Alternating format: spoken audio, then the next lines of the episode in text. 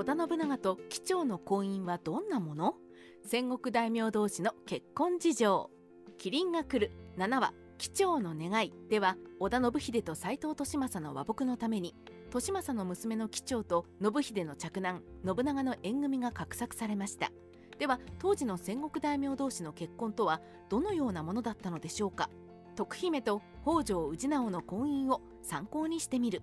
戦国時代の大名同士の婚姻はほぼ政略結婚でした。当時は嫁取り婚であり婿の家に腰入れした女性は大事にはされましたが両国にいさかいがあれば真っ先に殺害される人質という側面を持っています。麒麟が来るでも婚姻に前向きな利政に対し光秀は織田との関係が破綻すれば貴長の命が危ないことを理由に反対しています。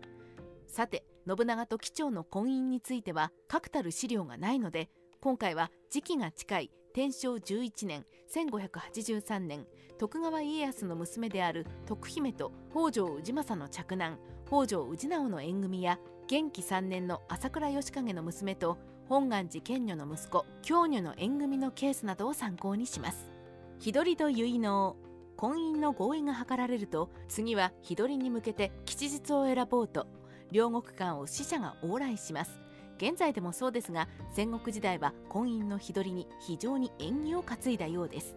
前述の北条氏と徳川氏の婚姻でも相模と駿河の間を流れる川が洪水を引き起こしたので日取りが延期されたことがあります。何事にも筒がなく難癖がつかないようにという配慮は今も昔もそんなに変わらない人情というものかもしれません。滞りなく日取りが決まると次は結納で婿の家から嫁の家に対して金品が贈られました。元気3年1572年の朝倉家と本願寺家の結納では太刀や馬などをお互いに送り合っています。これは1回ではなく複数回贈答が繰り返されることもあります。結納が済むと日取りを決めた日に腰入れとなります。腰入れは一大パレード。腰入れは現在でいう披露宴にあたりつまりは嫁が婿の家に移動し共同生活を始めるということです。これは必ず人目に触れることであるので当事者になる戦国大名は威信をかけ盛大な散財をしました。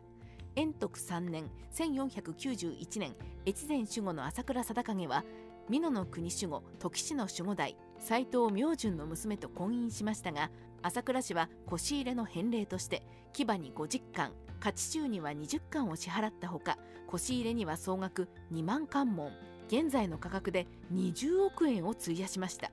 これは腰入れの道中でのさまざまな経費の合計でしょうが腰入れの行列がかなりの長さに到達したことを示唆しています。天正13年北条氏政と武蔵岩槻城主の太田助房の娘との腰入れの行列は江戸から岩村までの記録があり行列は1番から18番まで編成され責任者には太田氏総奉行には宮城市と豊島市が任じられ主の奉行や鬼奉行などが定められていました。さらに女記と呼ばれる女性だけの騎兵も編成されたそうです。死後現金身振り手振り負荷腰入れの行列は大名行列並みに厳しい規律が課されていました。腰入れに参加する者は衣服をピシッと整え担当者の指示に従い無駄口を禁止され周辺をキョロキョロ見回したり手を振るのも禁止されました。ここには腰入れがただの婚姻にとどまらずふんだんに財力を駆使して行列をきらびやかに整え周辺の住民や戦国大名黒人領主に自分の権力を見せつける意図があったことを物語ります。時に腰入れ行列は1万人以上にもなったと言われ大規模な合戦並みの動員数でした。どちらかといえば腰入れする娘の幸福より家の論理が優先されるというのが戦国時代大名同士の結婚の現実だったのですね。費用は織田家が出すので利政ウハウハここまでの婚姻の経緯を見ると腰入れの費用は嫁を取る婿サイドの戦国大名が全額出している様子がうかがえます。これを織田家と斎藤家の関係で考えると腰入れ行列にかかる費用は織田家が負担することになりそうです。織田家は金銭的に余裕があり斎藤家は火の車なのですからケチの利政にとっては貴長と信長の縁組は濡れ手に泡という感じでしょう。ただ力関係では人質を出す方が弱いということになりますから斎藤家の立場が弱いことになります。婚姻後も続く緊張。婚姻したら嫁は嫁ぎ先に従うかというとそうでもありません。腰入れの時には嫁だけではなくお月も大勢嫁ぎ先に乗り込むことになるのでそれらの人々はスパイとして実家に情報を流すことになります。もちろん嫁いだ女性もスパイとして実家に情報を流すようにしつけられたので夫との間には常に緊張状態が流れることになります。政略結婚では夫婦仲がうまくいかないことも多かったのですがそれも戦国大名の娘が正室の場合完全に心を許すことができないというのが原因だったのかもしれません。